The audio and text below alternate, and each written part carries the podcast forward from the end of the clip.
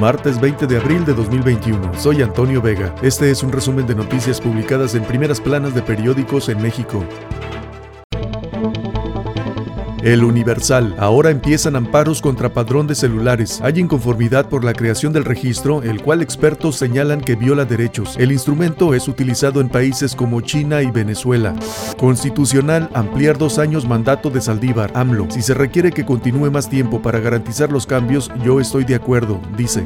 José Waldenberg. El Senado viola tres dictados. El presidente de la Suprema Corte de Justicia de la Nación solo dura cuatro años, no se permite la reelección y lo nombra el Pleno de la Corte. La jornada. Alonso Ancira sale libre. Pagará en tres años a Pemex. Acuerdo reparatorio de 216 millones de dólares por el fraude de agronitrogenados. Reforma. Crecen incendios, recortan bomberos, cae presupuesto 66% para este año. Argumentan austeridad para eliminar plazas y apoyos financieros a la Comisión Forestal. Ofrece Bonilla 10% del valor del Club Campestre. El gobierno de Morena en Baja California, que encabeza Jaime Bonilla, ofreció pagar 1.230 millones de pesos por expropiar 52 hectáreas del Club Campestre. Sin embargo, el valor comercial del terreno es cercano a los 12.500 millones de pesos, según expertos inmobiliarios. 24 horas. Desaparecen más niñas que niños. Desde 2019 no han sido localizadas 1.739 menores. En lo que va del actual gobierno se ha denunciado la desaparición de 62 niñas por mes a lo largo del país. Piden emitir alerta Amber al momento de denunciar una ausencia y no esperar 48 horas. Redim advierte que delito está vinculado a la trata. El Heraldo, me sentí amenazado, Lorenzo Córdoba. El presidente del INE dijo que todo sería más sencillo si Macedonio hubiera presentado un informe aunque fuera en ceros. Diario contra réplica. Ordena INE retiro de mañanera del 16 de abril. La sanción a AMLO es por presumir logros de gobierno federal. Elección sin Córdoba ni Murayama quiere Fernández Noroña. Tribunal Electoral del Poder Judicial de la Federación inicia revisión de casos Félix Salgado y Raúl Morón. Excelsior. INE debe ser profesional e incorruptible. Presidente descarta desaparición. Balconean a políticos agresores con antiboletas. Para poner un alto a la violencia contra las mujeres y con el objetivo de fortalecer su participación política, 154 organizaciones de la sociedad civil impulsan el uso de fichas para denunciar a candidatos. Campeche. Sana distancia marca vuelta a las aulas. Bajo el protocolo sanitario, alumnos de 137 primarias de Campeche regresaron a clases presenciales. Del éxito del plan piloto en ese estado dependerá el retorno en el resto del país, consideran expertos.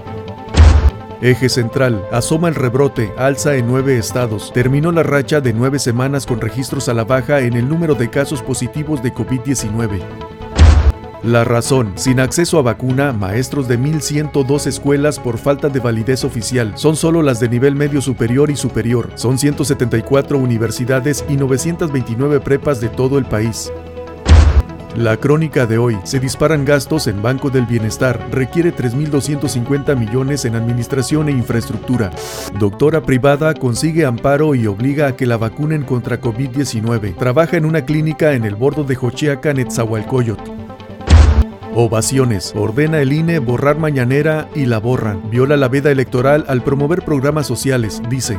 Porfirio Gómez y Lorena contra dar más a corte. Porfirio Muñoz Ledo dijo que hoy llegará a la Cámara de Diputados una minuta proveniente del Senado patéticamente inconstitucional que anularía la división de poderes y podría conducir a la disolución del régimen republicano de gobierno.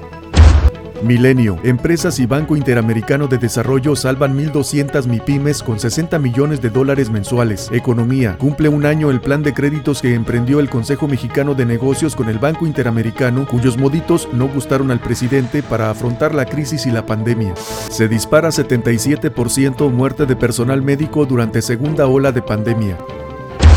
El economista, peso se aprecia frente al dólar, llega a su mejor nivel en el año, se beneficia de debilitamiento de la divisa de Estados Unidos. La moneda mexicana suma seis jornadas con ganancia en el tipo de cambio por mayor apetito de riesgo por los inversionistas. Pese al avance, en el mercado de futuros de Chicago esperan depreciación a mediano plazo.